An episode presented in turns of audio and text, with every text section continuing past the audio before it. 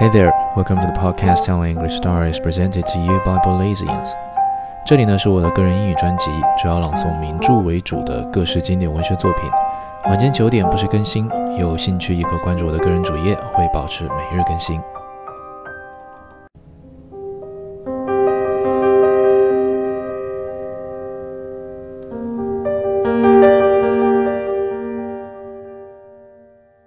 The Moon and Sixpence, Volume 32.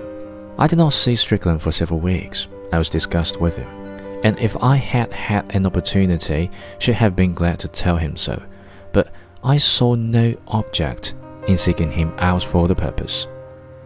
I am a little shy for any assumption of moral indignation. There is always in it an element of self satisfaction which makes it awkward to anyone who has a sense of humor. It requires a very lively passion to steer me to my own ridicule. There was a sardonic sincerity in Strickland which made me sensitive to anything that might suggest a pose. But one evening when I was passing along the Avenue de Clichy in front of the cafe which Strickland frequented and which I now avoided, I ran straight into him. He was accompanied by Blanche Stroeve and they were just going to Strickland's favorite corner. Where the devil have you been all this time? said he. I thought you must be away. His cordiality was proof that he knew I had no wish to speak to him. He was not a man with whom it was worth while wasting politeness. No, I said, I haven't been away. Why haven't you been here? There are more cafes in Paris than one, at which to trifle away an idle hour. Blanche then held out her hand and bade me good evening. I do not know why I had expected her to be somehow changed.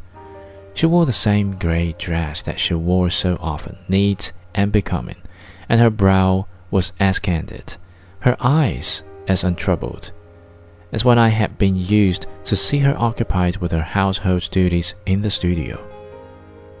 Come and have a game of chess, said Strickland. I do not know why at the moment I could think of no excuse. I followed them rather sulkily to the table at which Strickland always sat, and he called for the board and the chessmen. They both took the situation so much as a matter of course that I felt it absurd to do otherwise. Mrs. Stroeve watched the game with inscrutable face. She was silent, but she had always been silent. I looked at her mouth for an expression that could give me a clue to what she felt. I watched her eyes for some telltale flash, some hint of dismay or business. I scanned her brow for any passing line that might indicate a certain emotion. Her face was a mask that told nothing. Her hands lay on her lap motionless, while in the other loosely clasped.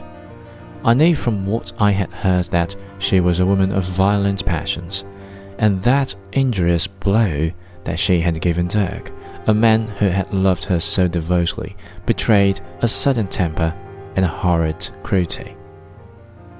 She had abandoned the safe shelter of her husband's protection and the comfortable ease of a well provided establishment for what she could not but see was an extreme hazard. It showed an eagerness for adventure, a readiness for the hand to mouth, which the cashier took of her home and her love of good housewifery made not a little remarkable. She must be a woman of complicated character, and there was something dramatic in the contrast of that with her demure appearance. I was excited by the encounter, and my fancy worked busily while I sought to concentrate myself on the game I was playing. I always tried my best to beat Strickland because he was a player who despised the opponent he vanquished his exultation in victory made defeat more difficult to bear. On the other hand, if he was beaten, he took it with complete good humor. He was a bad winner and a good loser. Those who think that a man betrays his character nowhere more clearly than when he is playing a game might on this draw subtle inferences. When he had finished, I called the waiter to pay for the drinks and left them. The meeting had been devoid of incident, no word had been said to give me anything to think about, and any surmises I might make were unwarranted. I was intrigued. I could not tell how they were getting on. I would have given much to be disembodied spirits so that I could see them in the privacy of the studio and hear what they talked about. I had not the smallest indication on which to let my imagination work.